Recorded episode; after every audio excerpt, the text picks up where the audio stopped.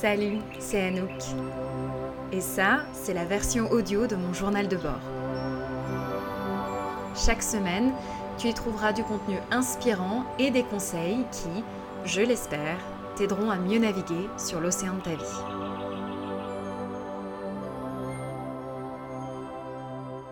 Ce matin, je suis allée prendre mon cours de yoga hebdomadaire au studio du coin.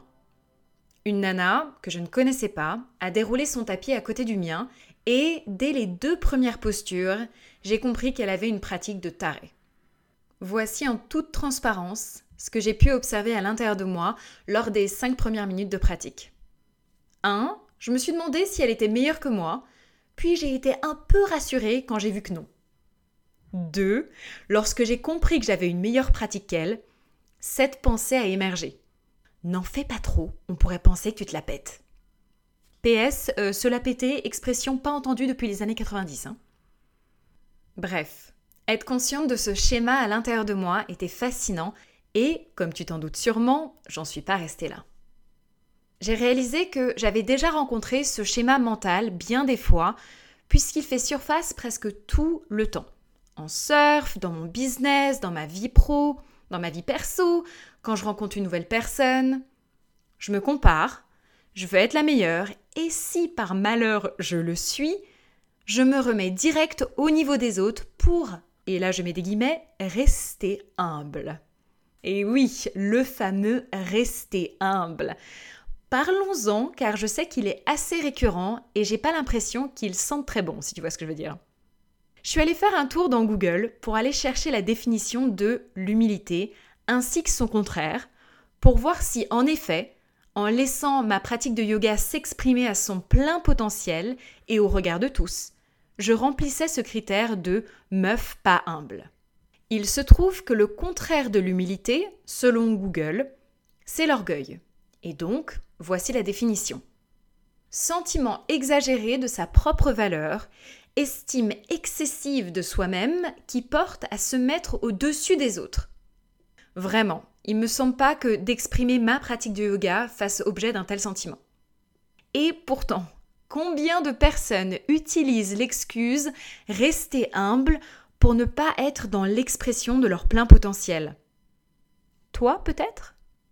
Surtout que si on creuse bien, on observe que les gens qui se la pètent sont bien souvent des personnes avec un énorme manque de confiance en eux et qui sont obligés d'abaisser les autres ou de se pavaner pour ne pas admettre cette vérité existentielle.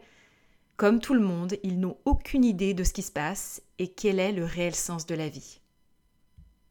Google m'a également fait une suggestion de citation que franchement je ne peux pas m'empêcher de partager avec toi. L'orgueil, c'est comme la mauvaise haleine. Tout le monde la remarque, sauf la personne concernée. Voilà, ça m'a bien fait marrer. Tu l'auras bien compris, rester humble, ça sent mauvais, parce que rester humble, c'est du bullshit. And that's a truth bomb, my friend. En fait, à partir de maintenant, tu peux remplacer tout tes rester humble par j'ai peur d'être vue, j'ai peur d'être jugée, j'ai peur d'être différente, j'ai peur d'être moi. Et je te l'accorde, c'est terrifiant. D'ailleurs, est-ce que tu savais que si on plante un tournesol dans un champ de coquelicots, le tournesol va arrêter sa croissance naturelle pour rester à la taille du champ de coquelicot. C'est dingue, non? Ce matin, pendant le cours de yoga, j'allais m'abandonner au champ de coquelicot. J'allais faire moins par peur, j'allais m'auto-saboter pour ne pas impressionner. J'étais bien partie, je t'assure. Sauf que cette fois-ci, j'ai dit non. J'ai concentré mon regard placer mon drishti, c'est-à-dire mon ancrage intérieur, et je me suis dit, tu vas pratiquer comme tu le souhaites, Anouk. Et c'est sûr, ça va bousculer, mais la réaction des autres, qu'ils l'utilisent pour me juger ou pour s'en inspirer, ça, c'est pas ton problème. Et très sincèrement, je te souhaite d'en faire autant, dans ta vie pro comme dans ta vie perso. Ça sert à personne de rester petit, de faire semblant d'être moins que ce que tu n'es par peur. L'orgueil ne se nourrit pas d'amour et de lumière, elle se nourrit de peur.